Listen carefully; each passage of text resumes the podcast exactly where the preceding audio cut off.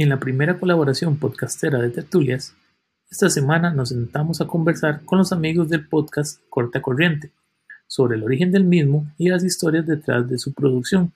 También comentamos sobre la importancia de darle un espacio a las voces de la comunidad costarricense LBGTIQ y lo que viene para su futuro.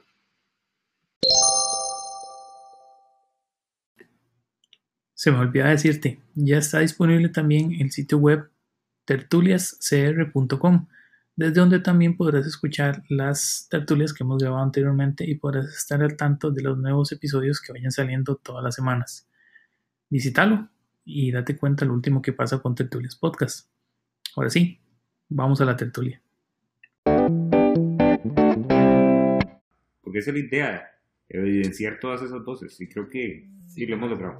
Darle voz a la comunidad desde varias perspectivas. Y es cool porque entonces a veces ya la gente no, a este punto como que no, no. El otro día nos escribió un artista para, para que le ayudáramos, a, o sea, como para hacer algo sobre una exposición que, que, va a tener, entonces como chiva, o sea, que contemplen esta plataforma y eso es lo que queremos crear, que sirva esa plataforma para evidenciar toda la diversidad de También nos escribieron como para ofrecernos música como, hey, vennos a conocer y pueden usar la, la música en el podcast. Colaborar, Sí, de hecho ahora la segunda temporada que ya, ya estamos produciendo, que sale en octubre, el 4 de octubre, para la segunda temporada, toda la música que vamos a utilizar es música nacional, porque hemos tenido varios conocidos o gente artista que nos ha ofrecido su música, entonces eso va a ser muy chido. Que de hecho, que de hecho esa es la parte quizás por la que justamente hoy estamos aquí reunidos y, con esto ya le damos inicio también a la tertulia, que llevamos en este momento más de 50 minutos hablando.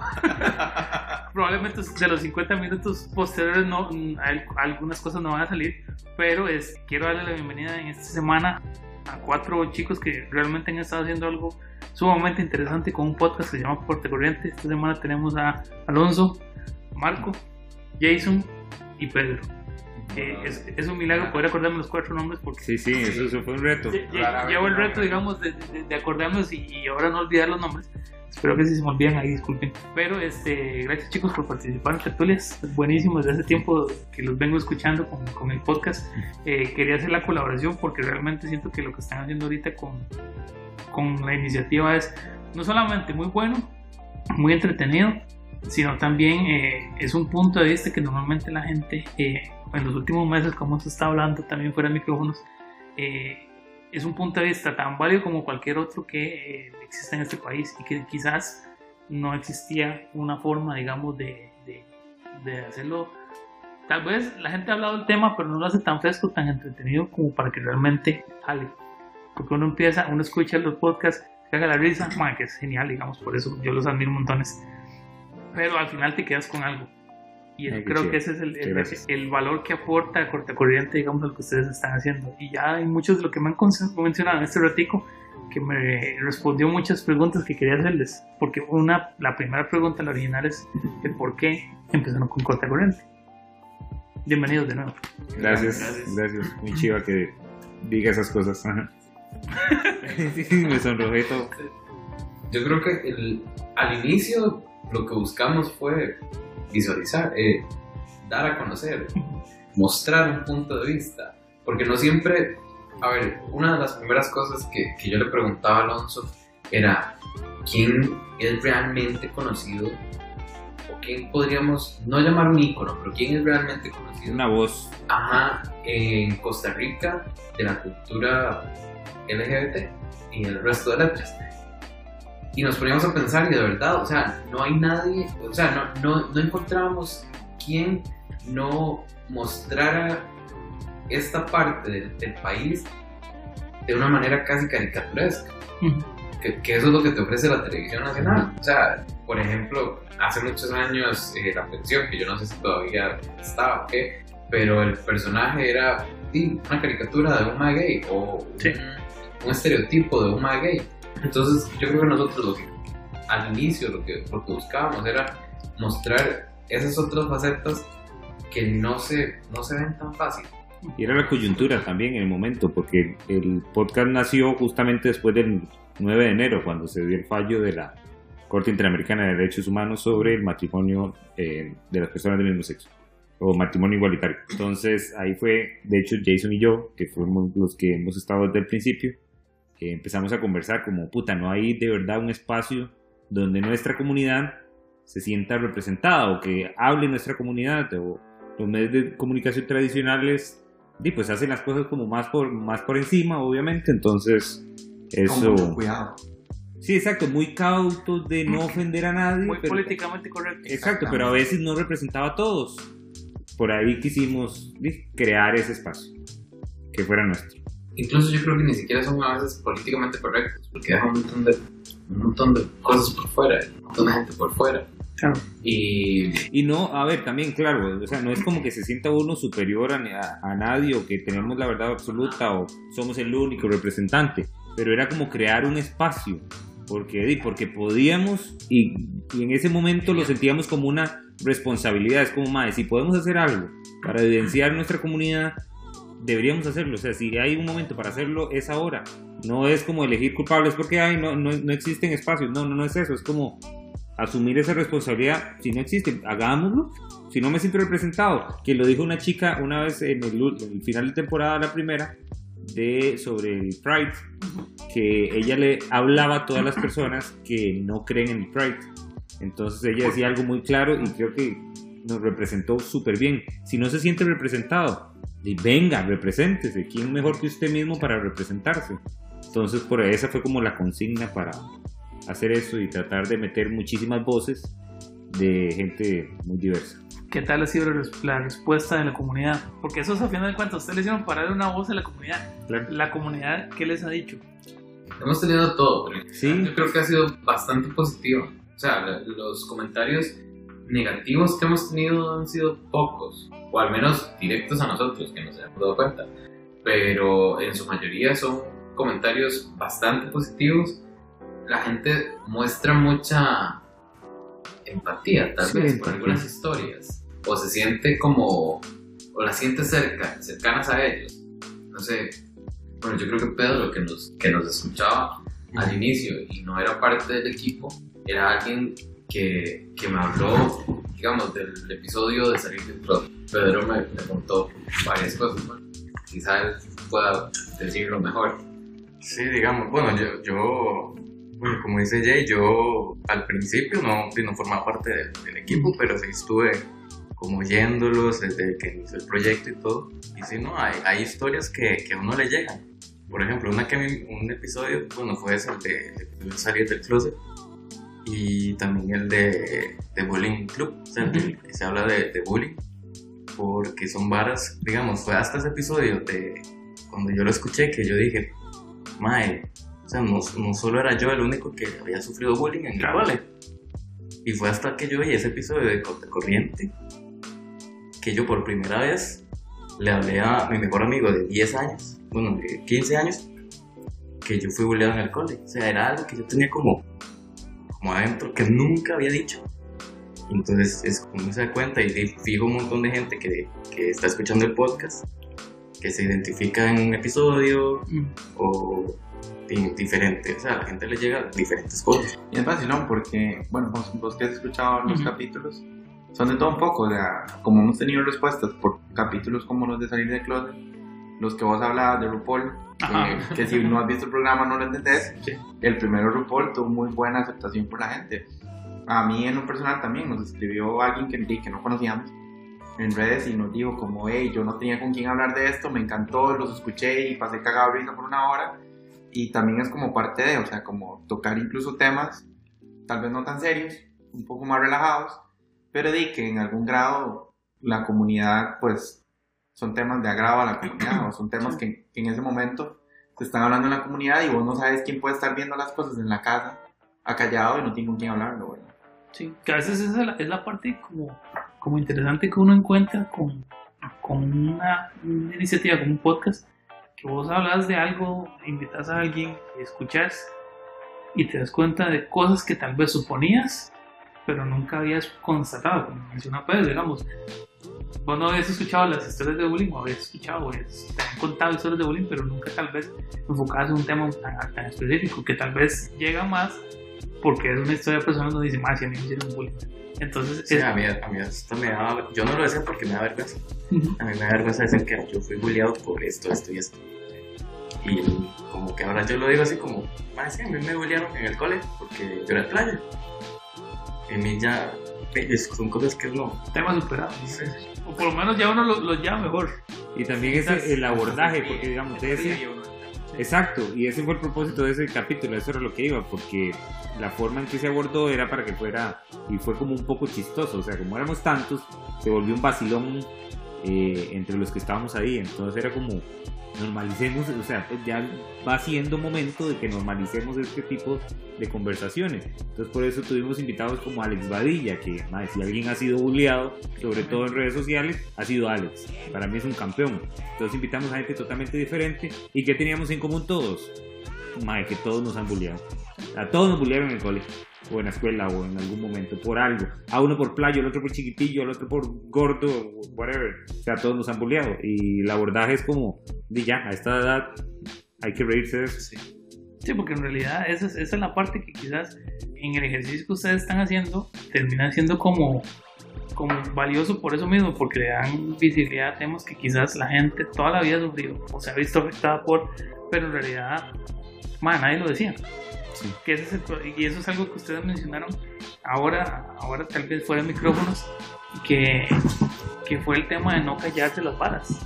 Digamos, Claro. a veces muchos temas de estos que ustedes han tratado, que son temas serios, man, la gente se las calla. Por un asunto que tal vez les da vergüenza, por un asunto del que dirán, por un asunto de que, man, no quiero, quiero dejar eso en el pasado y no volver a tocarlo, pero te sigue afectando de alguna u otra forma. Sí, sí, ahí es una sombra que siempre arrastras. Exactamente. Pero creo que también la parte interesante, digamos, de, de cómo ustedes lo abordan, es que tratan de, de, obviamente, hacerlo muy al estilo de ustedes. Y generalmente eso es lo que, lo, lo que la gente encuentra auténtico y genuino. O sea, les- lo sigo porque realmente me están dando algo que es autenticidad. Y ahorita en, en un mundo donde nos toca ver tantas posturas y tantos estereotipos, más es difícil de discernir qué es real y qué no lo es. Ahora, la- eh, ciertos episodios yo siento que, digamos, son más especiales para algunos de ustedes que nosotros. Eh, y aquí voy a hacer la ronda de izquierda-derecha. Alonso, ¿cuál es el, el episodio que has sentido más tuyo? El más, el más mío ha sido el, eh, no me acuerdo qué número es, pero el de las elecciones. Cuando fue una crónica más o menos de el día de las elecciones de este año, donde ganó Carlos Alvarado y yo que trabajo en medio de comunicación. Entonces me tocó, me tocaba cubrir el comando de campaña del candidato perdedor. Entonces. Dígalo, no es, Vol- no es Voldemort, mae. Eh, no, no, es que yo tomé la decisión de no volver a, a mencionar el Es algo personal. Es algo personal, entonces no volví a decir el nombre del candidato Ok, perdedor. ok. Eh, solo de don Carlos Alvarado, nuestro presidente. Ese fue el- Entonces, ese fue el más personal. Porque de- conversé con mis amigos, con mis colegas, de lo que opinaban ellos fuera de micrófonos, por otros periodistas. Y también estar en esa, esa experiencia fue, a- qué sé yo, aterrador al principio porque yo juraba que iba a ganar el que perdió. Y estaba en el comando de campaña de él. Entonces todo el mundo estaba con sus, con sus banderas azules con amarillo. Eh, yo estaba en medio de todos ellos, entonces era como... se- sentía la presión. Sí. Y como eh, obviamente yo estaba en un ambiente de fiesta, entonces yo no estaba en un ambiente de fiesta. Y cuando empezó a perder, viera qué bonito se sintió. Un Porque ya, eh, entonces ya era solo la fiesta de uno, porque era solo mi fiesta. Entonces fue muy, fue muy bonito. Fue una carrusel de emociones. ¿Vos? Eh, bueno, para mí, yo creo que es el primero en que yo participé, que fue el, el primero de RuPaul. Yo no, no tuve, o sea, yo no, no, no participé del concepto como tal, digamos, ellos fueron los que planearon el capítulo, pero me invitaron y pues... Era mí- el analista invitado. a mí me gustó mucho porque primero es un programa que me encanta, entonces era un tema que me apasionaba, es un tema que yo habl- hablaba diario con Jason, digamos, en, ya en un plano personal, y pues sí, me invitaron y fue una hora demasiado liberadora, o sea, nos cagamos de risa diciendo estupideces, viendo tonteras en, en videos, ¿verdad? Y pues para uno que le gusta y pues como era la primera vez que yo participaba, eh, y yo creo que ese fue como el que más me, me gustó el episodio del Pride, que es el con el que cerramos la, la temporada, es un episodio con el que yo diría que me siento muy orgulloso. porque creo que quedó muy bien.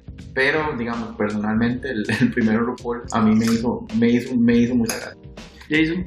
Para mí, el, creo que el más cercano a mí es el de salir del closet, que fue uno de los como que metí más manos yo, porque estuve buscando quienes nos contaran historias y preguntándole a amigos y, y demás.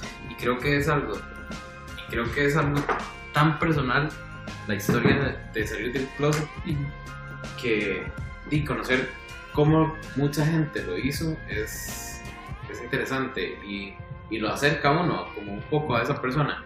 Incluso tenemos historias, de hecho Pedro participó también en ese episodio, pero no utilizamos la, la historia de Pedro. Este, tenemos historias que no, que no salieron, Ujú. ya sea por tiempo o lo que sea. Eh, pero sí, para mí ese es como uno de los más especiales. Los que te llegan. Sí. Sí, bueno, es vacilón porque las veces, las únicas veces que he grabado con ellos, y ahora que, que estoy parte del equipo, han sido como en programas que no son de corta corriente. Con, con Barry, Ajá. que hicimos el episodio especial, bueno, no especial, y ahora esto, entonces no, no tengo todavía como la experiencia así de, de participar directamente en un episodio de corta corriente, pero sí, no, en, en la primera temporada yo sí como que le, hacía aportes a, a Jay, y Ujú. le decía a él, y, y no sé, como ideas ahí. Y, ¿no? y el, el episodio que me, que me llegó, que, que mencioné ahora, del, del, del bullying. Claro. Sí, y es curioso porque ven que inclusive cada quien encontró un episodio diferente. Creo que termina siendo como más personal el hecho de que eh, los temas que ustedes han tratado han sido como importantes de alguna u otra forma eh, para alguien. Creo que, digamos, la, ventaja que también ustedes han tenido es que, como mencionan, la, la comunidad les ha hecho la retroalimentación también y les ha dado como eso es, es- no, no una validación, pero por lo menos le dicen, más sí, me llamó mucho la atención esto, o este fue el que me llegó más. Eh, ¿Cómo es que ustedes terminan decidiendo los temas que, que tratan en el podcast? Ay, es todo un Escucha, tema. es todo, es todo. todo un tema, podemos hablar ahora de Ay, sí, ay, ya me va a sentar bien. porque- Bueno, yo, yo personalmente, qué discusión digamos, yo personalmente que, digamos, que me uní como a la mitad de la primera temporada. Este, en primera temporada yo sí como que ya ellos tenían definidos los temas, entonces no me metí mucho, pero ahora que estamos los cuatro decidiendo los de segunda temporada, pues es, es complicado porque temas hay muchos, ¿verdad? Entonces di, no es solo decidir el tema, sino también el abordaje. Porque, ok, decidimos un tema, ¿cómo lo queremos hablar? Así, no, de esta forma, no, de la otra, no, mira, o sea, se, se vuelve complicado. Es que nos gusta hacer las varas como consensuadas, o sea, tomar las, las decisiones grandes, y bien cada quien tiene sus tareas específicas, las decisiones grandes, como la agenda que vamos a tener en la segunda temporada, o, o, eh, cosas así, decidirla entre los cuatro, por lo menos tratar de con, lograr ese consenso. Y pues sí, obviamente a veces hay Y que... cuesta mucho, eh, hay que, yo necesito medicación a esto, porque A veces hay que aprender a ceder. no hay nada más terco que cuatro locas juntas, entonces sí es muy complicado. Y con opiniones diferentes. Y, es, Sí. y eso que Y Pedro, voces fuertes. sí, y eso que Pedro no, no jode mucho, digamos, en cuanto a eso. Sí, Pedrito es llevadero, pero es que Marquito, viera que, Viera que complicado.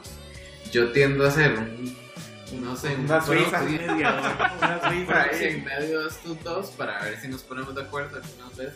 Pero sí, el, el asunto es coger temas y ver cómo los vamos a abordar. Mm, No ha sido como lo más fácil. Pero nos emociona Pero- mucho porque queremos hacer de todo.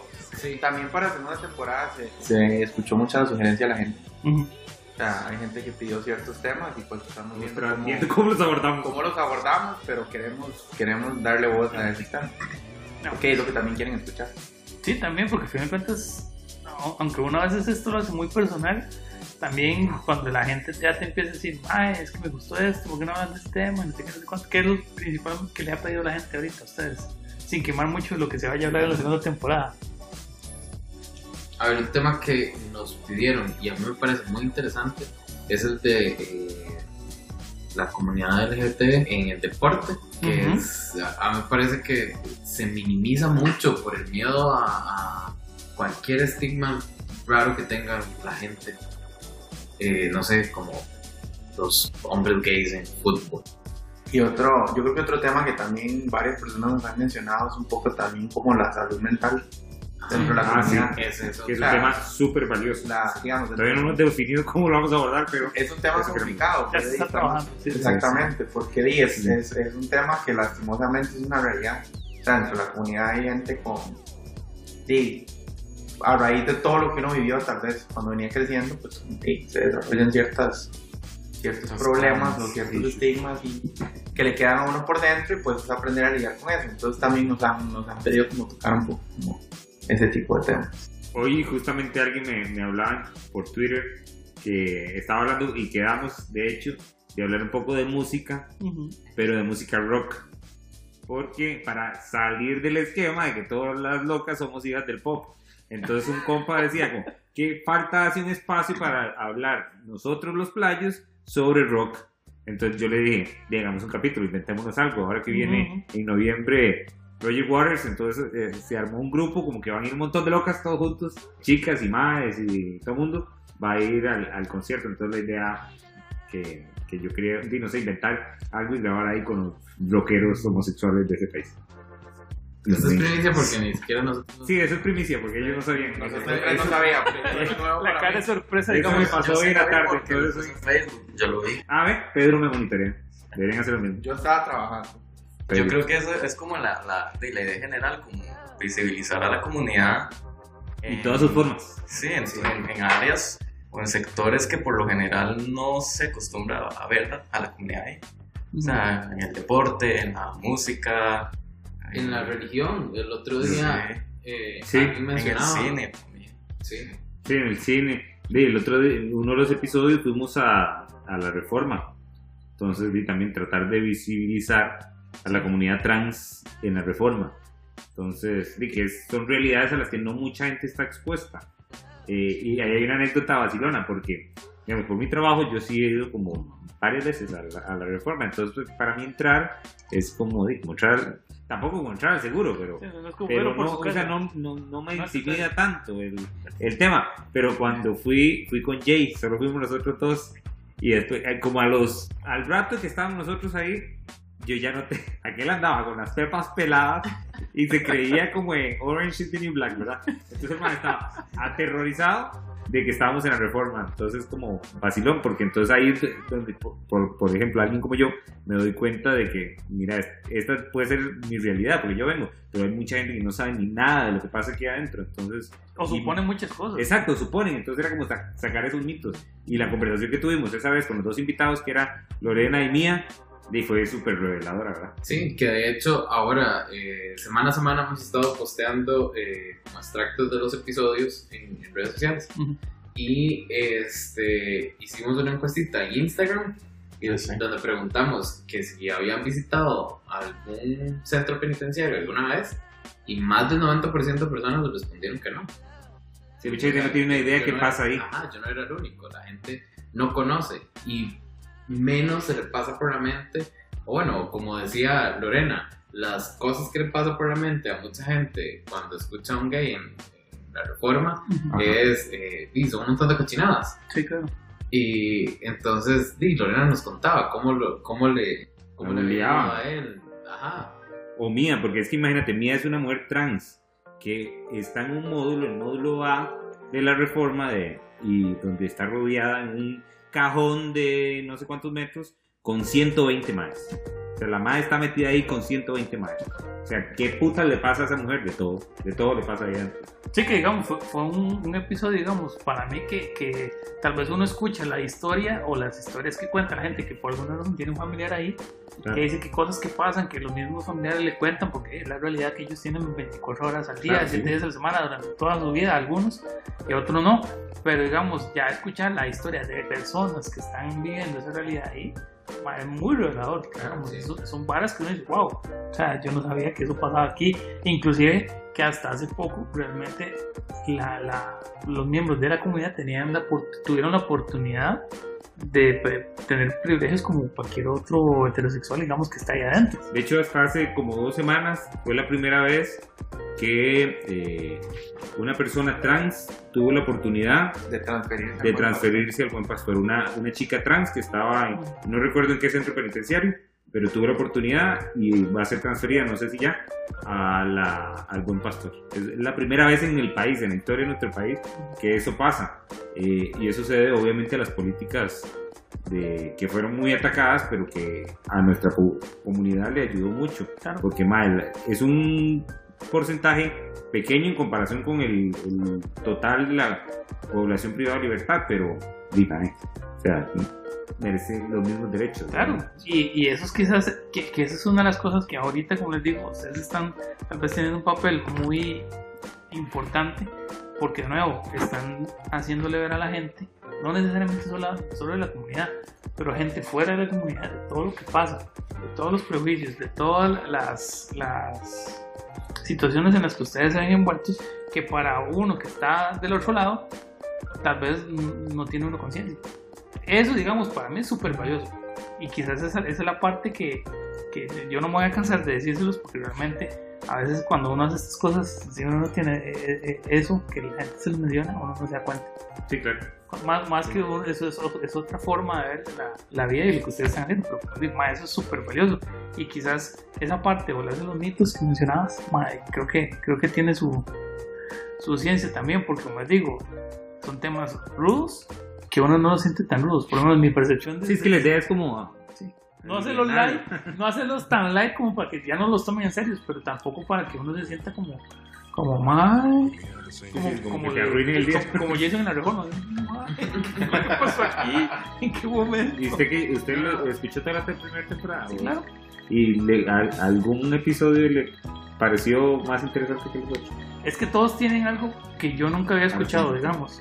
Pero, digamos, uno de los, de los que lo sentí como una victoria, tal vez no fue mía porque yo no me yo no, estoy dentro de la comunidad, pero sí, me sentí, digamos, feliz porque de alguna forma eh, le quitaba la percepción a la gente, digamos, de que podía convertirse en algo realmente serio, un problema que fue lo de la elección, el episodio de que comentaba Alonso de, de, de- de ver la, eh, la reacción del candidato que perdió en el día de las elecciones. Creo que fue, ese fue uno de los momentos o uno de los episodios que más me llegó, no solamente porque esa fue, como decía ahora, esa fue la semana apestosa, digamos, donde una semana antes de la elección yo decía, más este país se va a ir carajo. Probablemente ahorita se vaya al carajo por otras razones diferentes, pero digamos, esperemos que no. Pero digamos, llegar al punto donde uno decía, "Ma, bueno, respiro con tranquilidad porque todavía siento la esperanza de que el país no está tan mal en, en el sentido, digamos, de que, que, que estamos tirando una cultura del odio que no debería ser así, que el tico nunca ha sido de esa, de esa cultura. Quizás es una de las, de las partes que todavía yo resalto un montón. Es que fíjate que sí ha sido de esa o tal vez cultura. no era, lo que pasa es que nunca les habían dado voz. Exacto, exacto. Exacto.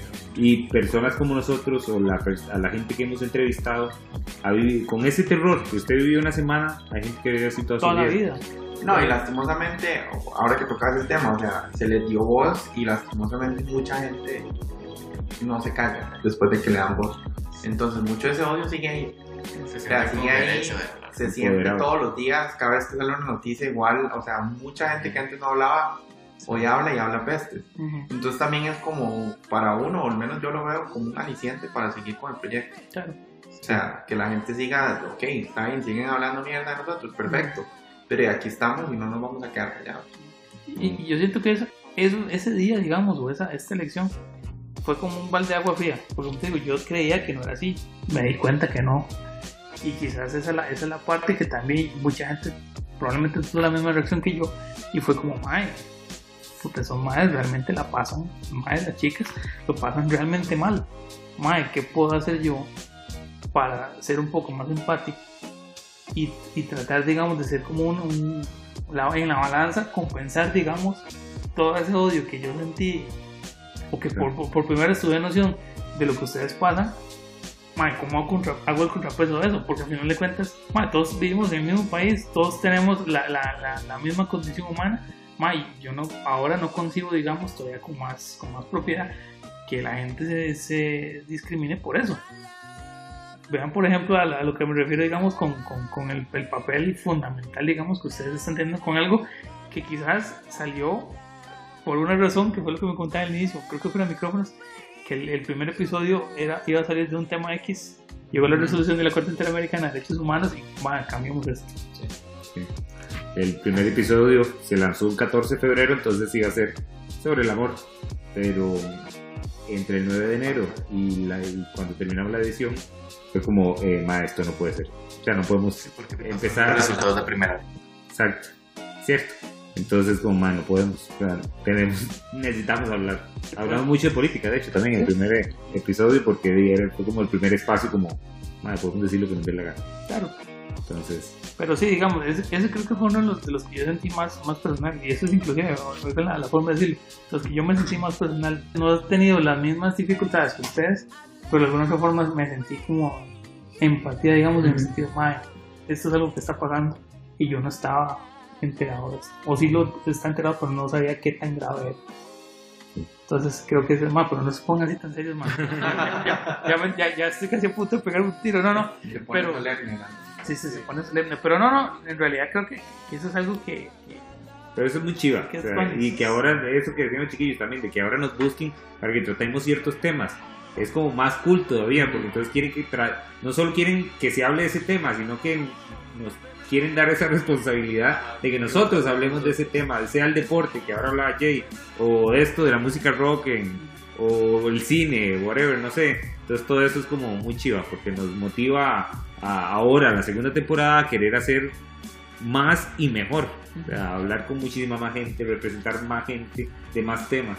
Y es que no solo eso, o sea, incluso ahora que mencionas el cine, nosotros tiramos una pregunta al aire en redes de si tenían, conocían de personas que tuvieran proyectos que tengan que ver con cine, de la comunidad, dentro de la comunidad y que sean ticos. Sea, en cuestión de digamos, cinco yo- minutos, Yo no sabía. Yo no no, ninguno, o sea, yo creo que a nosotros cuatro ninguno, tal vez Alonso un poco más Nosotros lo que metido en ese mundo. Es que Pero- tiene que haber, o sea, tiene que haber gente, pero no se está, no se está visibilizando. Y no te miento, o sea, en cinco minutos teníamos como seis comentarios diferentes de personas como, hey, contacten a tal persona, tal persona tiene un proyecto. Hasta nos escribieron personas como, hey, yo tengo un proyecto, si me quieren ayudar. Sí, porque hay gente que está tratando de sacar algo, pero no tienen una plataforma. Tampoco es que uno pretende ser la mega plataforma, pero, en, Pero lo de que uno- algo. en lo que uno puede ayudar, Claro. En la comunidad. Es, es ganancia, digamos. nos pueden escribir si, si Sí, tienen algo hecho. interesante que decir. De hecho, y, y es curioso porque ahora que decían el hecho de poder juntar proyectos, digamos, de gente de la comunidad, que es algo que, que a veces cuando uno hace algo, la gente empieza a escucharlo y empieza a decir, mira, es que yo tengo, yo hago esto, no sé qué, no sé cuánto, y uno dice, madre, uno siente hasta cierto punto la responsabilidad de decir, bueno, yo tengo el espacio, madre, hablemos. Sí, Yo sí, la- la, la- la- plataforma, claro. la plataforma. la- yo con un invitado la semana pasada que era Jesco Medina, Jesco me decía, mae, a veces quizás lo que más frena a la gente de hacer cosas es el hecho de que, bueno, son varias, del que dirán, de que, ¿qué pasa si me la pelo? Aprenda del, del, del error. Claro. De nuevo, re- re- recordando las lecturas pasadas que mencionaba Hani, man, no hay experiencia buena ni experiencia mala, son experiencias, todas nos dejan alguna enseñanza. Y quizás cuando este, existe la plataforma y existen los proyectos, uno en la medida posible trata de ayudar en lo que se pueda. Sí, sí. ¿Por qué? Porque al final de cuentas uno sabe qué tan difícil es levantar un proyecto como ese. ¿Sabes cuántos episodios tienen grabados de la primera temporada? Eh, son Once. 11, 11 10 y el 7. El 7.1. 7.1. Sí, Ajá. este lo dividimos en, en En dos, porque queríamos hacer el, el 8 como algo especial porque por la cultura que dice que si usted hace 8 Sí. episodios ya llega a los 100. Sí, entonces, Entonces queríamos dar algo especial. Entonces hicimos un 7.1 para darle continuidad, al- eh, que era de hecho el, el tema de las privadas de libertad. Entonces fue una entrevista. que eso fue 7.1. con Marco Feol. Con Feoli, sí. Correcto. ¿Cuántos episodios? ¿Cuántos tienen ya, digamos, grabados o planeados para la segunda temporada? Eh, están en todos en, en material en bruto todavía. Material en bruto. Bueno, pero Sí. sí, son bastantes. entonces. Pero Parecido la- como a la, a la primera. La idea es llegar, creo que igual, por lo menos a los 10. Sí, sí, sí. Es como vamos, queremos llegar a 10, 12, eh, dos episodios por temporada. Está buenísimo. Sí. Excelente. Y llegar a la tercera, cuarta, quinta. Ahí Sí. ir subiendo. Ahí, ahí subiendo. Que eso, eso es lo que les comentaba, inclusive hablamos ahora fuera del micrófono. Ma, eh, es interesante porque uno, uno a veces empieza a hacer esto y no se da como, como no tiene una idea realmente qué tan algo va a llegar. Porque sí, uno trata de ir al día a día, o planear por lo menos uno o dos tres episodios adelante. Pero si ustedes tuvieran la oportunidad de seguir haciendo esto hasta, hasta donde se permita, digamos, o hasta donde las posibilidades les dé, ¿qué es la, la- quizás lo más ambicioso que se han imaginado hacer con el podcast? Yo sí, no- nosotros, yo creo, nosotros siempre hemos como pensado muy en grande desde el, principio, no teníamos ni nombre ya estábamos pensando en grandes, porque realmente no, a mí personalmente me gustaría convertir Cortacorriente en un medio de comunicación, de que sea un medio de comunicación de la comunidad LGBT en Centroamérica, o sea, pensar en grande, eso, o sea, quiero eso para nosotros. Porque son, creo que estamos muy comprometidos los cuatro eh, y ojalá se vaya sumando más gente, muchísima más gente al proyecto, porque la idea es que esto crezca, entonces, porque no es como, ay, es mío y quiero que sea mío, no, tal vez el día de mañana yo ya no pueda estar con los chiquillos, eh, les avisaré por un mensaje de texto y, y me saldré del grupo. Eh, pero, eh, pero, eh, Dejamos de tener el día que alguno de nosotros tenga que ir, la idea, irse, la idea es que continúe el proyecto, que vengan nuevas locas y se encarguen de la vara. Ah, no, buenísimo. Ve, por- porque a veces yo, yo pregunto eso porque quizás es uno de los, de los puntos que a veces uno no tiene idea, digamos, de cuando empieza esta escarajada, es eh, hasta dónde voy a llegar. ¿Vos, Jay, hasta dónde querés llegar? No, no, yo creo que yo siempre he Sí. Siempre estamos como en esa misma línea de... Sí, porque sí, es seguir y es crecer un poco más. Y de hecho, ahora que se, que se nos unió Pedro, yo creo que nos facilita incluso más por el expertise de Pedro. Este, Es que Pedro, para la que no conoce, Pedro es como di, la salvación de nosotros, porque eh, nosotros tres somos como bien básicas en temas de redes sociales, entonces, y yo no tengo tiempo, entonces Pedro es muy ingenioso en eso, entonces, decir. Algo que a nosotros nos tomaría tres horas, lo hace. En cinco minutos. No, y en, y en diseño, y digamos, ahora te, te comentaba, todos estos, todo este trabajo que se ha estado haciendo, eh, como relanzando cada uno de los episodios. Bueno, igual yo les pido, yo les pido ideas también. Ellos me han facilitado así como, hey, yo les pregunto, ¿qué se les ocurre para tal vara el post, el tweet de hoy? Entonces, como para... Pero es Claro, que difícil, porque siempre terminamos hablando del reporte. No, y a veces no. O sea, estamos hablando del que subió la gasolina y en alguna forma llega el reporte. No crea, a veces nos va la mano, porque Pedro nos pide como que les gustaría y Ujú. Alonso pide un- ojalá un post en la luna, ¿verdad? Porque nos tiene que ver todo el mundo. Perfecto, pero diga, hay cosas que, hay que mantener Sí, un poquito sí. más rápido, ¿verdad? Hablando de esto de, Eso es lo que de me que dónde quieren llegar, yo sí quiero, me gustaría un episodio en España. Cuando se le va a tocar a Pedro, cuando vaya. Cuando vaya España, Vamos los cuatro para Por el eso, final de temporada. por eso le dije ahorita, Pedro no ha llegado. Si logramos llegar al episodio 100, se graba para Costa Rica. Ah, no, no, Ah, ya ok. como por el 20 ya, salir de aquí. Ahorita sale cada, dos cada dos semanas, ¿verdad? Sí. Sí, sí, pero bueno, no sé si vamos a continuar así o... La gente les ha pedido más, más seguido. Eh, no, lo que pasa es que con la primera temporada, mae, como los horarios, eh, un par de semanitas no pudimos cumplir con el horario, entonces, eh, y la gente nos reclamaba, entonces hemos discutido qué tan, qué tan comprometido, qué tan fiel podemos ser a, a cumplir con deadlines y no más bien a la generación de contenido. Que eso no vaya a comprometer el contenido. Exacto, porque entonces, eh, y eso sí hemos, hemos llegado al consenso, de no para sacarlo el jueves 13, voy a sacar cualquier cochinada, ¿no? Entonces, sea, la idea es meterle cabeza y, y estará cuando esté listo. O sea, Bueno, tampoco es que con una, un mes de diferencia, ¿verdad? Pero Bueno, y vos que entrevistas gente, o sea, tampoco es tan sencillo como suena. O sea, sí, la mayoría de episodios de nosotros tienen entrevistas, tienen un montón de cosas de por medio, hay mucha edición de por medio, entonces sí, también toma tiempo. Y ninguno de nosotros cuatro vive esto, ¿verdad?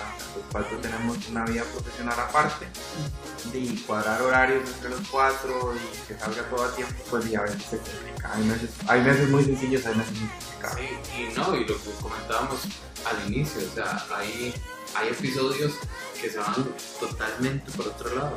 Digamos, el, el segundo episodio que, que lo comentamos hace un momento, que era el del ex homosexual, eh, para mí que lo edité se volvió súper pesado y llegó en cierto momento que nosotros decíamos, es poner a gente a escucharse solo a este man hablando, esta cantidad de tonteras, va a ser muy pesado. va a ser muy pesado. Y de hecho, eh, la idea de, fue de Marco de meter a la psicóloga que nos ayudó. Yo en ese momento no estaba en podcast, ellos me invitaron un día que estaban grabando y estábamos Vino a tomar guaro. tocando el tema. Yo estaba, yo estaba preparando los tragos. Vine por el gualo, me quedé por no el. miento, Del exactamente. No, y de hecho estábamos hablando del tema, entonces decíamos, di- ellos decían 40 minutos de escuchar a alguien hablar de lo mismo una y otra vez es pesado. Y yo mencioné, yo di, pero ¿por qué no buscamos la perspectiva de un tercero? Hablen ustedes. ¿qué? Y encontramos la mejor. Salió la, la opinión de Margarita. Y en ese momento yo recuerdo que, nosotros, que empezamos a meter los extractos de Margarita, de Margarita en, en- en medio de la conversación con, con Fabián. Y uno como que sentía cierta paz. Inspiraba, güey. Sí. Fue más así como el. Además que todo se prestó, el, el tono en el que habla Margarita Es, eh, es súper conciliadora, súper informativo, entonces era como un- una cucharada de aire fresco de educación. Yo, yo, yo- yo lo vi como una conversación entre, entre tres, digamos, que decía como que fuera como, como, como las olas en el mar, digamos. El, el barquito se iba moviendo en algún momento turbulento y ya después venía la, lo calmado, la sí, calma, exacto, todo, sí, y después sí, vuelve a- y después vuelve Creo que eso también era un poco el objetivo. Y es que, digamos, y- si, si escucharas el audio completo de la entrevista con, con este hombre, es muy denso. O sea, después de 20 minutos, uno ya no quiere. O sea, es, es feo. Como, no, esta vara no puede ser así. Está, Entonces, sí. está en la página. de- de- Sí, después nosotros tuvimos el, audio, el audio completo. que, para, para ser sincero, eh, después de la entrevista, Fabián, que era el entrevistado, nos reclamó de que no, no, No estaba todo. tal vez no que estaba todo, pero que lo dejaba puesto a él en una muy mala situación. Entonces nosotros, a partir de eso, lo cual nunca fue la intención, la intención era de visibilizar lo que él estaba diciendo y allá él con sus decisiones de vida. Entonces tomamos la decisión de publicar toda la entrevista íntegra, como para que él la pudiese escuchar también y por si alguien pudiese Y no culparan a la edición. Sí, que no culparan la edición, porque no era un- no fue como que se macheteó para que mal quedara bien, mal. que ¿no? Todo lo que salió, relevante, digamos. eh, sí, exacto, se editó por supuesto, pero 10 más dijo cosas que fue, fue lo que salió en el episodio. Dejábamos de esa hora y media, no me acuerdo cuánto se duró, como segundo episodio, y no, nadie nos escuchaba en el tercero, seguro. Sí, Sí, es que era el segundo. sí, sí, es que empezamos muy ambiciosos. que era el segundo. Empezamos muy ambiciosos. Sí, sí, no, pero está bien. Creo que, que a veces también uno tiene que poner un techo alto o subir la barra bastante alta para, para saber que uno tiene que se- seguir haciendo contenido más que realmente a la gente le, le importe. Sí, Porque sí, son más, son, digamos, eh, en, eso, en eso siempre he tratado, digamos, de, de, de que la gente cuando escucha el podcast se encuentra alguna historia que, como les digo, se quede con algo, digamos, al final decir, ma, yo no sabía eso, ma, qué buena, qué qué buena esa, esa perspectiva. Porque ustedes me lo preguntaban antes, eh, que por qué yo empecé el podcast, y creo que yo en algún momento lo he dicho, pero tal vez no lo he hecho así como explícitamente. Yo empecé el podcast porque para hacer varias cosas. Uno, un ejercicio de, de empatía que a veces uno no, no, no hace. Porque Sí, uno no, claro. se, no se dedica a escuchar a la gente. Uno habla y habla y habla y habla. Y lo que decían ahora, cuando uno le dan la, la, la, la voz a alguien que nunca ha hablado, no lo callan. Pero ¿cuántas veces uno se siente a escuchar a, a las demás personas? Muy poco. Segundo, porque hay mucha gente que yo he entrevistado y que voy a entrevistar probablemente después en, en- en las tertulias, que son gente que en algún momento importante en mi vida, digamos, un momento que fue sumamente complicado, con alguna palabra, con algún gesto, con participar en, un- en una actividad con ellos, realmente me ayudaron a levantar mucho, digamos, el, el ánimo y a, y a entender, digamos, que aunque pasen cosas malas en la vida, siempre pasan por alguna razón y tal vez uno puede sacar algo bueno de todo eso. Entonces, muchos de los que han pasado entrevistados en algún momento en tertulias han, han sido, digamos, gente que, que sí siento que es importante para mí el día de mañana, cuando me siento a escuchar esto otra vez, entender, digamos, a más. Y ellos llegaron a, a mi vida en ese momento por esa razón. Y recordar eso. Y, y eso es algo que a veces uno no tiene el ejercicio de hacerlo. digamos. Eso es como un- una forma de hacer catarsis ya glorificada porque ya estamos, Ujú. queda, queda el registro de lo, que se, de lo que se habló y todo el asunto.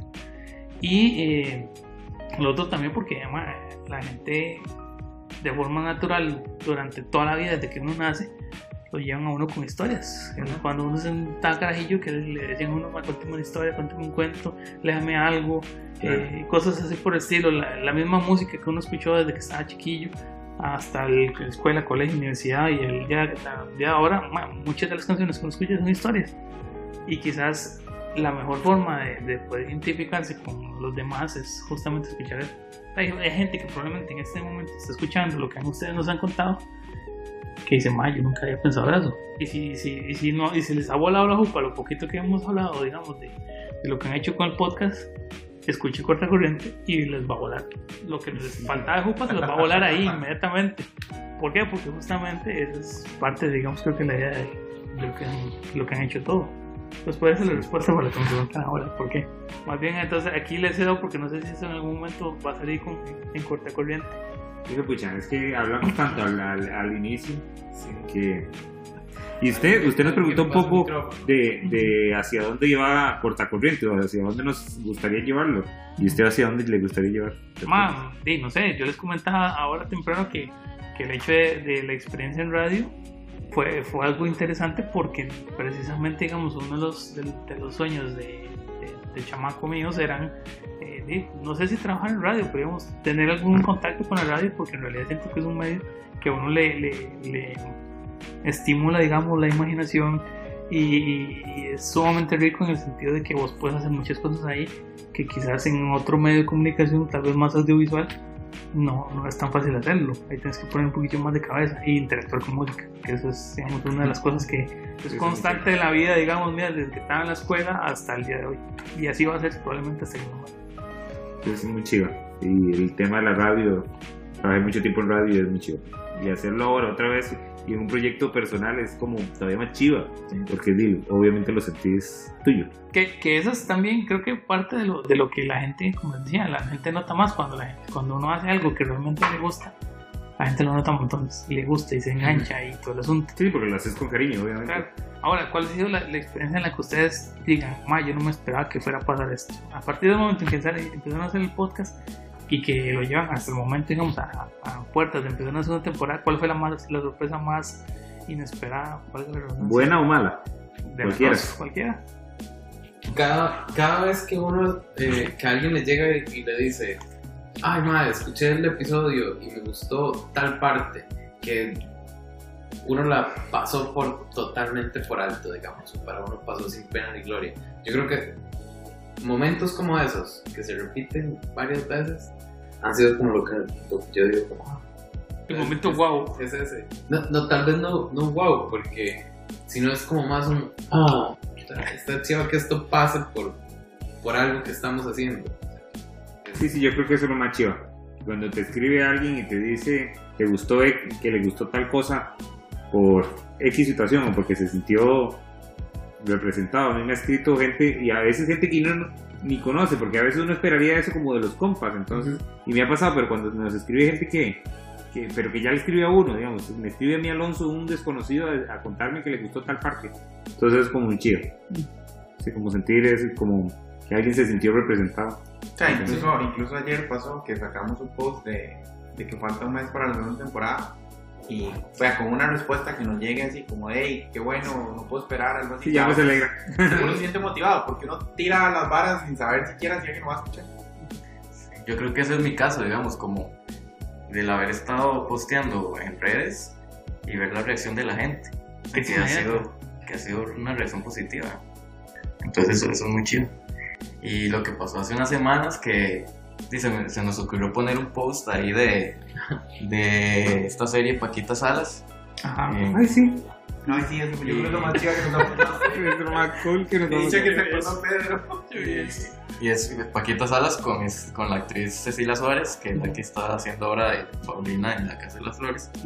Entonces nosotros como que, este, así informalmente las, las pusimos como las madrinas de la de segunda Porque temporada. encanta. Estamos Obsesionados obsesionados con los dos programas. Si no lo han visto, vean Paquita Salas y la Casa de las Flores, por favor, hagan su Está favor. en Netflix. ¿En los dos. Netflix, los dos? Sí, dos. ¿No las ha visto? No han tenido chance. ¿Ninguna de las dos? Son episodios de 20 minutos, Sí, no hay muy milenio. Sí, entonces sí, Todo muy rapidito. Todo rápido y se acaba con 10 actos. Y nos divertimos. Y es muy divertido. Es un cagón de risa. pusimos entonces el post Ah. donde están las dos y nos dio like el creador de Paquita Salas. Javier Calvo. Los tres. Entonces nosotros Javi. así como No, si el día que pasó, ah, pues, sí, él está en España, entonces pasó como en la madrugada. Entonces Sí, levantamos y creo que Pedro fue el que nos mandó a las 6 de la mañana. Bueno, pero- Ey, fue Alonso, Alonso. Vean, vean, vean quién nos dio like. Y pues fue una conversación Yo me la vacilona. A las 6 de la mañana, los cuatro súper emocionados en la oficina, cada uno o bañándose o lo que sea que estuviéramos haciendo. Por un like me estaba levantando. Súper like. emocionados con like.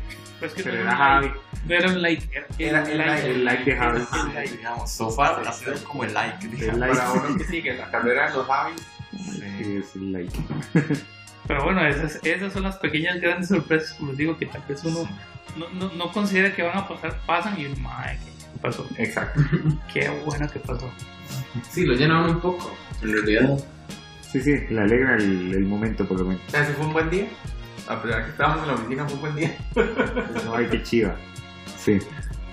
Sí, ah, bueno, no sé, a mí personalmente me gusta ver que crezca el proyecto y que la gente eso, que nos escriba, que se siente y representada porque ese era el objetivo de crear el podcast. Entonces, no por, por llenar el ego de nadie, sino por... Sí, es eso, que exista algo que la gente diga, ay, qué bonito era escuchar. O que se sorprenda, porque la, como hemos tratado de, cam- o sea, de- de cambiar cada formato de cada episodio, no todos, ningún episodio es igual al anterior, con invitados totalmente diferentes, entonces que se convierte eso todavía más en un reto. Entonces que la gente, eso que usted también nos, nos comentaba, de que eh, le cambie como la perspectiva sobre algo, entonces ma, eso pues, vuela, me vuela los sesos, me parece muy chido. Quiero seguir haciendo, por eso queremos seguir haciéndolo. Sí, seguir, seguir educando también. Y tal vez hasta la gente que no sea de la comunidad, pero que por una razón u otra llegue a Exacto. escuchar el podcast y que, y que se, se le abra la mente un poco. Sí, hay gente que no conoce muchas cosas, entonces de tratar de mostrarse lo más. Lo, lo, lo bueno y lo malo. Exacto. Porque hay cosas muy chivas dentro de la comunidad que tampoco la gente las disfruta porque no saben que existen. Exacto. También darle visibilidad a lo bonito. A lo bonito.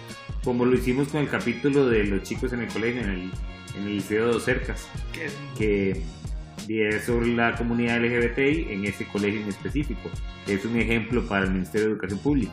Entonces, eso fue. Yo fui al, al centro educativo y puta, uno pensaba como, madre, qué chiva haber estado en ese colegio. Y es que es una Se realidad que ninguno nosotros esa realidad. Esa realidad, y no fue, bueno, no creo que la de ninguno de nosotros. Ni cercana. Entonces yo hablaba con una de las chicas, con Salim, que ya se volvió como compa del podcast y nos siguen toda la, y nos la tomamos en el Pride, eh, que está en quinto año, y hablar con ella, o sea, su vida es tan diferente a como era mi vida a los 17 años. Entonces eso es, es chido porque la, obviamente nadie se repite, pero, Ujú. pero poder visibilizar la vida de ella, una chica que a sus 17 años es abiertamente eh, eh, lesbiana, está súper feliz con quien es, sus amigos y todo su entorno está súper de acuerdo, o sea, la madre es cero broncas, entonces como madre, Y completamente empoderada. y empoderada, exacto, y es una líder en su colegio, entonces como, di- Eso, eso, eso, me mí me entusiasmó que, es- que demasiado. se esté dando esas cosas ahora.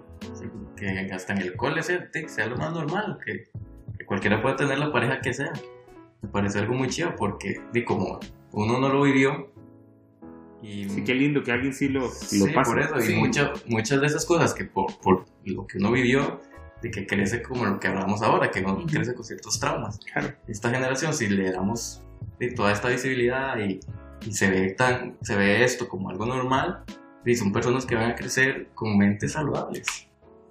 Y- Si ya lo están haciendo, hablar con esa chica sobre sus proyectos de vida fue como, madre, qué chido. O sea, de verdad que esto no la define en lo más mínimo en los planes que tiene a futuro, como mucha gente cree. Entonces, visibilizar eso también. Si vos le preguntas a la gente de la comunidad, o sea, yo no sé, no, yo creo que no temo decir que el 50 o más del 50% de la gente te va a responder que tomaron muchas decisiones de su vida, profesionales o académicas, basadas en miedo. Mejor estudio esto porque si estudio lo que realmente quiero, mi familia se da cuenta que soy gay, entonces no, no lo hago, bien frustrado.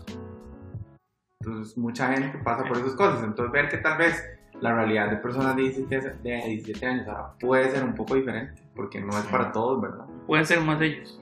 pueden ser más ellos digo a uno a mí me alegra mucho por ellos la verdad Sí, sí, sí. me genera envidia fue como el yo a los pensamiento. 17 me hubiera encantado tener esa posición pero Esa, esa apertura de hablar con los profesores. Porque la visita a ese colegio fue, man, es una hora demasiado chiva ese colegio. De hecho, es algo que, que ese, ese episodio en particular, siento que fue uno de los donde ustedes dieron, creo que sea la clave o uno de, las, de los aspectos clave para, para, ir cambiando un poco esa mentalidad, digamos, o, hacer un, una sociedad, digamos, que sea más respetuosa y más empática, digamos, con la comunidad, que fue la educación. De hecho, de hecho e, e, es, ese episodio, como les digo, los chiquillos hablaban, eh, obviamente tiene que haber mucha voluntad de, la gente, ellos mencionaban a la directora, la Maris, que hablaban sobre, sobre justamente, si ella no hubiera tenido la no nos hubiera dado la oportunidad de ir quitando es, esos estigmas que siempre han existido en la educación, quizás en este momento no, no, no hubieran tenido la oportunidad de, tener ese, ese, ese, nivel de vida o esa expectativa de vida, cuando, como, decir, como mismo usted, esto que ella es no la define para lo que vaya a ser el futuro. Y, creo que tal vez es algo que, como dice, sueño de opio, que el día de mañana, digamos, eso sea eh, Claro, claro, es, la norma. Que sea la norma, no, la excepción. Exacto, que ese colegio más bien, o sea, que sea el, el modelo. El modelo, ya es el modelo a seguir, pero que todo el mundo asuma ese modelo. Pero falta mucho. Entonces, yo personalmente también creo que estos espacios ayudan a que estas cosas sean en un futuro más cercano. Ahora ustedes lo ven más cercano, entonces. Sí, claro. Sí, ya es como una realidad que se va viendo a, pequeña escala, pero va creciendo. El simple hecho de que el tema se hable eh, a nivel país ya es ganancia. O sea, yo creo que nos va a tocar a nosotros vivir una etapa fea porque hablar del tema también escuchar mucha crítica y escuchar cosas muy feas. Pero el, solo, el simple hecho de que se hable, o sea, cuando yo hace 10 años escuchar en tele temas LGTBI, imposible, ¿verdad? O sea, totalmente tabú. Entonces ya el solo hecho de que se hable es ganancia. Ahora, lo que se hace con eso, o sea, la idea es agarrar la, la plataforma, no solo nosotros, sino todo el mundo, y montar sobre eso. Y, es el momento, o sea, ya es el momento, más allá del, del contexto sociopolítico, es como más es nuestra responsabilidad, siempre yo lo he visto así, como es nuestra responsabilidad. Y a mí me, me alegra en puta, digamos, el otro día estábamos en un centro comercial, pasaron dos chicos, dos chiquillos de 19, 20 años de la mano, todos se les quedaba viendo y los más les valía y andaban de la mano por todo el centro comercial y yo, madre, qué chiva. Qué chiva tener esos huevos, porque yo a esa edad no, no tenía esos huevos, no los tenía. Probablemente a esta edad tampoco lo tenga.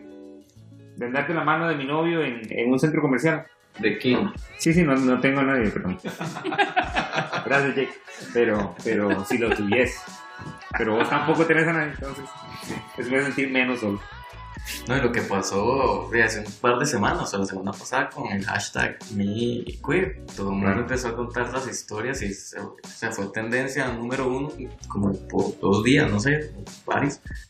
Pero de todo el mundo contando las historias, pues, a mí me pareció súper chido. O sea, habían historias muy fuertes, otras muy bonitas. Pero digo yo, man, agarrando todas esas historias que se contaron con ese hashtag, se puede escribir como siete libros. está demasiado Sí, eso, eso fue vacilón. Tal vez uno de los que te tanto el tema y volviendo un poco lo del cole, eh, uno de los que yo leí que más me, me pegó, digamos, era uno que decía como crecer siendo gay implica que mi primera relación es a escondidas, mi primera relación probablemente es con alguien del, digamos, en el caso de un gay, digamos, o de un homosexual, con alguien del sexo opuesto, o simplemente para aparentar. Mi primer beso fue con alguien que no me gustaba, mi primer todo, simplemente por ocultar todo cuando di, en la comunidad heterosexual eso no pasa. Entonces di, como que uno empezó a leer historias y me decía, mira, hay historias durísimas y hay historias muy chivas. Sí. sí hasta, hasta el simple hecho de gente que no escuchaba en público la música que le gusta. Exacto, sí, cosas así. Porque es gay. Sí, yo tuve la dicha de poder hacerlo en mi casa, pero en, el colegio yo calladito, ¿verdad? Lo que yo escuchaba. Entonces, sí, porque ya después te tachando, yo, por andar escuchando Britney todo el día. No, peor. Te tachaba. Se ponía el Disman o el Walkman en mi casa cuando era chiquito y nadie se daba cuenta. Britney y yo nadie más. Exactamente. Hace 20 años empezó todo. Por, eso, por eso es que también, cuando mencionaron el, el, futuro episodio, digamos, de rock, desde el punto de vista gay, digamos, más, digo, está, está todo en eso, porque también eh, yo tengo, un compa que más, digamos, cuando el mae salió y nos contó al, al asunto, que de hecho, eh, ese mae, ese mae es que yo no les quería decir porque nadie decía nada, pues nos lo dijo por correo de una forma muy, muy, muy, muy ñoña porque todos somos ingenieros. Entonces, madre, por correo nadie respondía nada. Entonces, yo, le mandé, madre, gracias por compartirlo, porque yo sé que ahora no es fácil decirlo. Después no lo dijo en persona, entonces todo bien. pero digamos, yo le dije, "Mae, gracias por compartirlo porque realmente es algo difícil de, dar el paso y nada más se lo digo yo porque esa es mi opinión, mae. eso no es algo como que realmente haya que cambiar la amistad que nosotros tenemos. Para mí la persona no cambia, sigue siendo alguien, alguien que aprecio montones y que, con el que tengo un montón de años de amistad y yo le dije, más, siéntese tranquilo, más bien, ya nosotros podemos hacer más bullying, ahora que hablaban de bullying, pero un bullying ya más cariñoso, digamos, con Sí, eso, sí, sí, entonces... de- Y, y, y- además, digamos, también porque uno, uno sabe que, que eso es el apoyo que a veces también la, la gente vaya a necesitar en eso. Sí. Porque no es una decisión fácil. Y eso es lo, en, en- en la medida posible que uno pueda ayudar a hacer, digamos, esa transición más fácil. Sí, para alguien, a, a ayudarle a construir el terreno para, pues, qué sé yo, mejorar su vida un poquito. A veces más bien hasta es uno el que se hace más brote, digamos, Sí, a la hora de, de contarlo. Porque, digamos, en mi caso, cuando yo le dije a mi mamá, que yo se lo dije este año, a principio de año, yo, yo no sabía cómo lo iba a tomar. Y ella fue así como, "O sea, no es nada, eso no es nada. Entonces eso como que lo tranquiliza a uno. Claro. Y uno dice así como, "Bueno, en realidad no es nada. Uno, no- uno se hace más, más enredo en la jupa y en realidad es... sí, igual, pues no para todo el mundo es igual de fácil. No es nada, pero la sociedad lo convierte en algo. Sí, Y como dice Alonso, y yo tuve la dicha de tener una familia que fue muy comprensiva, pero no es la norma. O sea, Sí. mucha gente pasa por problemas muy feos. Sí, yo tengo conocidos de, de puta gente que han echado la casa, de- Sí. que han hecho, desheredado, Yo, pues... yo creo que uno de los, de los comentarios negativos que nos hicieron una vez fue en ese episodio, en un episodio que, que hablamos de servir cosas, y alguien como que, que malinterpretó, malinterpretó lo que dijimos y nos decía, pero es que no todo el mundo la ve bien. Yo creo que ese fue uno de los, de los pocos comentarios así negativos como más... Pero no, tal vez, no, o sea, no era negativo, era solo de un punto de vista. sí que eso es parte de lo que yo vi con él, lo del hashtag mi queer, que se hay historias muy, muy fuertes, de- devastadoras, de uno, por suerte, algunos topamos con suerte, otros de, sí tienen como... Como el otro día, madre, el otro, hace unos días, o sea, que, que escuché la noticia de un chiquito de nueve años en Michigan, si no me equivoco, Ah, que se suicidó después de que una, se, salió el closet y una semana de bullying se quitó la vida. O sea, madre, esas cosas no pueden demasiado. pasar. La noticia sale y yo soy masoquista, entonces yo leo los comentarios de la gente. Sí, yo también. Y Yo- mucha gente en Costa Rica lo que decían es, ¿cómo se les ocurre decir que un chiquito de 9 años era gay? A los 9 años uno no sabe. O sea, hablando. cállate, oigo, sí no sabe. O sea, eh, gente que no sabe lo que está hablando. O sea, porque tiene también le echaban la culpa a que él. hablando. Decían, ¿cómo Y se le a echaban- ese chiquito decir eso en voz alta si tenía 9 años? O sea, no tenés que tener una edad para saber quién sos. Y el Entonces, chiquito sí. estaba todo entusiasmado. Sí. Eso era, la- y- que quería llegar y contarle a los compañeritos y no sé qué. Sí, no, no, Todos súper devastadores. Y esas barras son, siguen pasando, y si no solo pasan en Estados Unidos, pasan aquí, donde la gente tiene demasiado odio, entonces hay que repartir amor. Y lo peor que uno puede hacer es leer los comentarios de una noticia. Pues así. yo dije, Como Esa es la O- o- lección o- de o no, le- no lee comentarios porque si No. no, no, no va a llegar no Dios. comentarios de noticias. No lean comentarios, no lean comentarios de redes sociales si quieren llegar a Dios y, y ver quizás una Costa Rica mejor en estos temas. No Sí. vean Facebook. No, sí. Ah, Estamos complicados, pero si, si no ven Facebook no van a ver los posts de corte corriente, Vean- Facebook, Red. Vean el de corte corriente nada más. Exacto. Ese es el punto. Vean los posts bonitos. Sí, No pero- es lo feo. Ya, ya para ir cerrando, chicos, más bien de nuevo agradecerles por participar, por, por, eh, por abrirme las puertas, digamos, al, al equipo de trabajo de Corte Corriente, que también uno, uno lo escucha, uno eh, con, se hace una idea de las personas, pero hasta que uno realmente no toma el tiempo de, de verse de frente y hablar con ustedes, no, no, no confirma cosas que yo confirmaba, yo, yo suponía. Todos buenos por aquello, no, no se preocupen por Hasta eso. de mal. Hasta. De- de, de Amiga, los, cuatro. Amiga, ¿eh? Cuando le quemen, Engañad le bien. va a volver, ¿verdad? Engañad bien. Entonces, es- muchísimas gracias. Espero que, digamos, Corta Corriente eh, siga creciendo. Podamos tener el episodio 100 y escucharlos desde, desde donde sea que lo vayan a hacer. España creo que es el, el que está ahí en, Ese es- ese el, el- la- el departamento de redes sociales, ese es lo que espera. Y este, si- si- sigan adelante con el proyecto, chicos, porque de nuevo yo les digo, aporta más valor del que quizás ustedes creen que, que- que les da a la, a la gente que lo escucha. y dónde los podemos encontrar para los que no han escuchado nunca Corta Corriente. Estamos en Spotify, iTunes, en. SoundCloud, en Stitcher la página de cortacorriente.cr. y por supuesto que en las redes sociales somos corta-corriente en Instagram y en Twitter. Entonces de- en todo lado pueden encontrar los episodios, están en la página, que es la forma más fácil, pero si no en todas las plataformas. Todas Solo ponen corta corriente. Corta Corriente. Y el 4 de octubre venimos con nueva temporada para que nos busquen. La Aprovechen segunda temporada. que va a estar, ya vieron algún, ya les, les di- les dieron algún previo, digamos, de los de lo que va a ser. Algunos temas probablemente vengan otros más que ellos ni siquiera están pensando en este momento. Y este, no, nos escuchamos en la próxima tertulia, los escucho en el próximo episodio de Corta Corriente que ya estoy esperando desde ya. Éxitos. Muchísimas gracias chicos. Gracias, chao. gracias. Gracias. Recordá que podés encontrar a Tertulias Podcast en Facebook, Twitter e Instagram como Tertulias CR y enviarme tus comentarios y sugerencias de invitados. También puedes suscribirte a Tertulias Podcast desde Spotify o iTunes. Y si usas la aplicación Anchor, se escribe A-N-C-H-O-R, disponible en el Apple Store y en Google Play, puedes dejar tu comentario en audio y lo estaré compartiendo al final de la próxima tertulia.